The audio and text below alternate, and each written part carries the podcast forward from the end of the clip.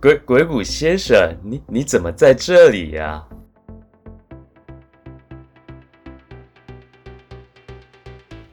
？Hello，大家好，欢迎收听这里说的不只是故事，我是赵迅，陪你一起找寻生活中的知识与故事。今天依旧是历史人物故事的单元，在上一集之中，庞涓先到山下去打天下了。而孙膑呢，则继续在山上学习失传的《孙子兵法》第十三篇。庞涓把孙膑请下山之后，使用了计谋陷害了孙膑。他想要《孙子兵法》第十三篇，还想要孙膑的命。孙膑正大难临头呢。孙膑会用什么方式来保住自己的性命，并且逃出有重兵看守的魏国呢？就让我们跟着接下来的故事一起来一探究竟吧。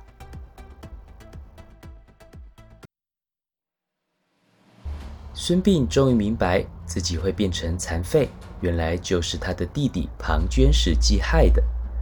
而他现在身为一个残废的状况，身陷在魏国的首都，旁边呢都是魏国的士兵在看守监视着。在这样如此危急的状况，从古至今大概也没有几个人有遇到过。孙膑一时之间突然不知道该怎么办了。这时，孙膑突然想起了当初要离开鬼谷的时候，鬼谷子曾经给过他一个锦囊，并且跟他说过，只有在生命最危急的时刻才可以打开。哎，那不就是这个时候吗？孙膑赶紧把锦囊给打开了，发现锦囊里面只有写着两个字：装疯。孙膑看到了这两个字，马上就明白了鬼谷子老师的意思，于是呢。他就开始做各种疯子才会做的行为，一下子大吼大叫，一下子倒在地上四肢乱抖，一下子大笑，一下子大哭，还趁机把刚刚快写好的兵法第十三篇丢到火盆里给烧掉了。庞涓听到消息之后呢，急忙的来确认一下状况。庞涓对孙膑说：“孙兄，是我，庞涓呐，你怎么了？”孙膑依旧是持续在胡言乱语着。鬼鬼谷先生，你你怎么在这里呀？庞涓怕孙膑只是在装疯，就把孙膑丢到了猪圈里面，想要来测试一下孙膑。结果呢，孙膑依旧是喜怒无常，在猪圈内跟猪一起大哭大笑，跟猪一起吃着猪饲料，累了就和猪睡在一起。庞涓还想要继续测试一下孙膑，他就找人偷偷的端上了好吃的食物到猪圈给孙膑吃，想说这样子的话，孙膑会不会放下戒心？结果孙膑直接把全部的食物都给打翻了，并说：“啊啊啊啊！这种乐色怎么能吃？”说完，孙膑就直接拿起了猪圈里面的泥巴，开始往嘴里塞。啊，天哪！庞涓看到这一幕，实在是不敢相信。哎，孙膑大概是真的疯了吧？可惜呀，《孙子兵法》第十三卷没拿到。算了，至少他再也威胁不了我了。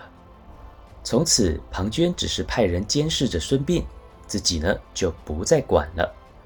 孙膑啊，依旧继续装疯卖傻，没事就跑到街上去傻笑。弄得魏国上下都知道孙膑变成了一个神经病，久而久之，孙膑做什么奇怪的事情，大家也就见怪不怪了。孙膑想要爬到哪里去就爬到哪里去。不过以前的每一个城呢，都有城墙围起来，城门也都有士兵在看守。光靠孙膑自己一个人呢，他还是爬不出魏国的。所以孙膑一直在等。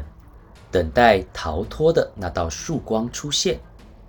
终于有一天，有一位齐国的使臣，他来到了魏国，孙膑就看到了那一道逃脱的曙光了。孙膑偷偷的见到了这一位使臣，并且向他说明了自己在魏国的遭遇，并述说了自己的军事谋略与想法。这一位齐国的使臣啊，他被孙膑的言辞给打动了。他也觉得孙膑这个人不同凡响，于是就偷偷的用车子将孙膑载回了齐国。而庞涓呢，则是完全没有发现孙膑已经不在魏国了。成功的逃脱到齐国的孙膑，得到了当时齐国将军田忌的赏赐，就寄居在田忌的门下，暂时调养身体。在这段时间，田忌常常找孙膑讨论兵法谋略，也成为了无话不谈的好友。有一天，孙膑发现田忌闷闷不乐的，若有所思的样子，就问田忌：“田兄正为了什么事情而困扰吗？”田忌回答：“啊，赛马总是输齐威王，输到快要脱裤子了。”孙膑听完后便说：“原来是这件事。齐威王的马也没有比你快多少，你能赢的。”田忌听完便说：“哎，孙膑啊，你跟我开玩笑吗？齐王不论是上等马、中等马、下等马，都比我的还要快一些啊！要我怎么赢呢？”孙膑回答。这倒简单，田兄，你想想，你们不是总共会比三局，用三匹不同的马比赛吗？我跟你说，你就如此这般，如此这般。田忌听完孙膑的话，脸上露出了微笑，赶紧又跑去找齐威王赛马去了。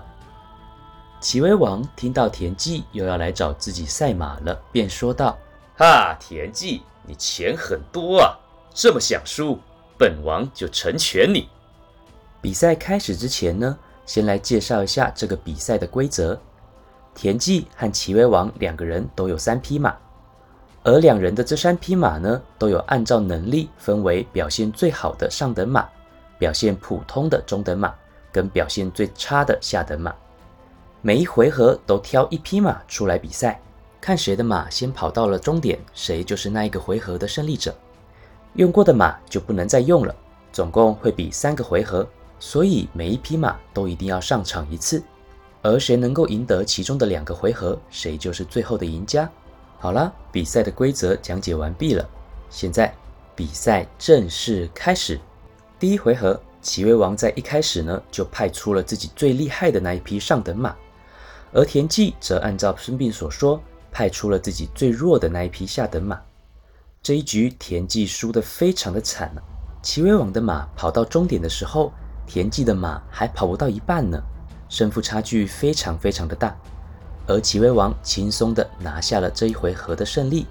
哈，田忌，你就这么想送钱给本王是吗？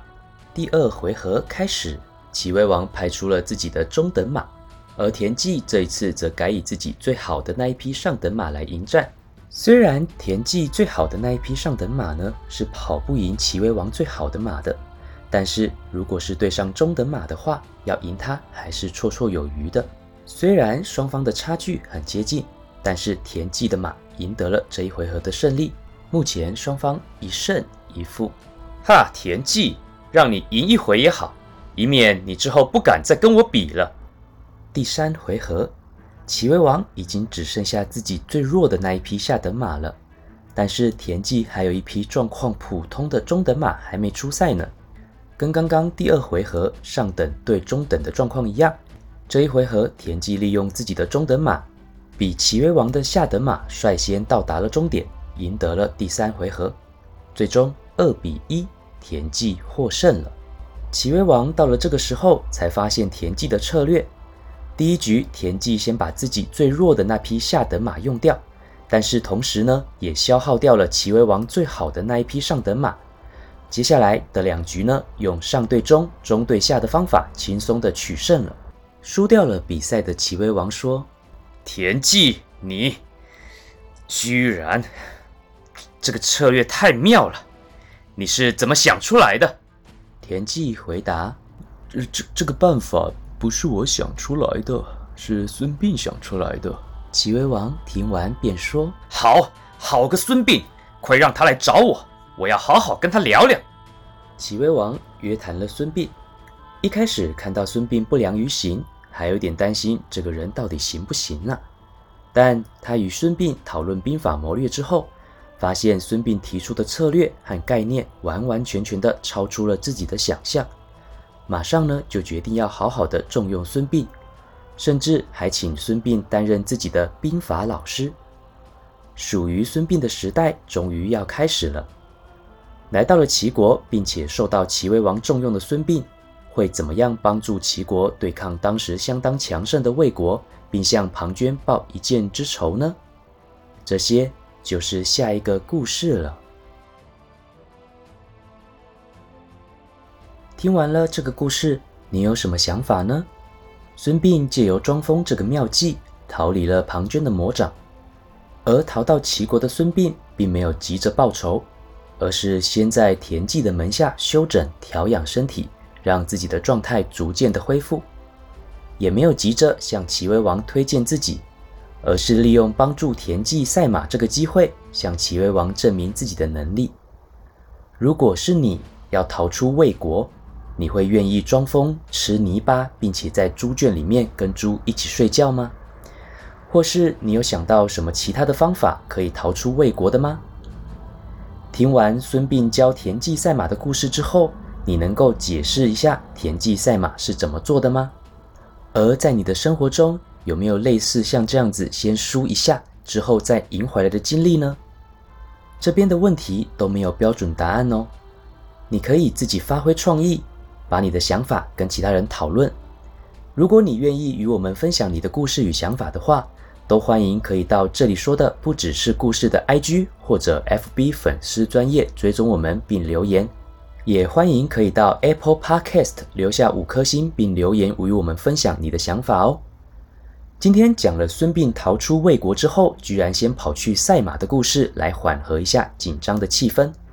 下一集孙膑与庞涓的纠葛就真的要来到完结篇啦。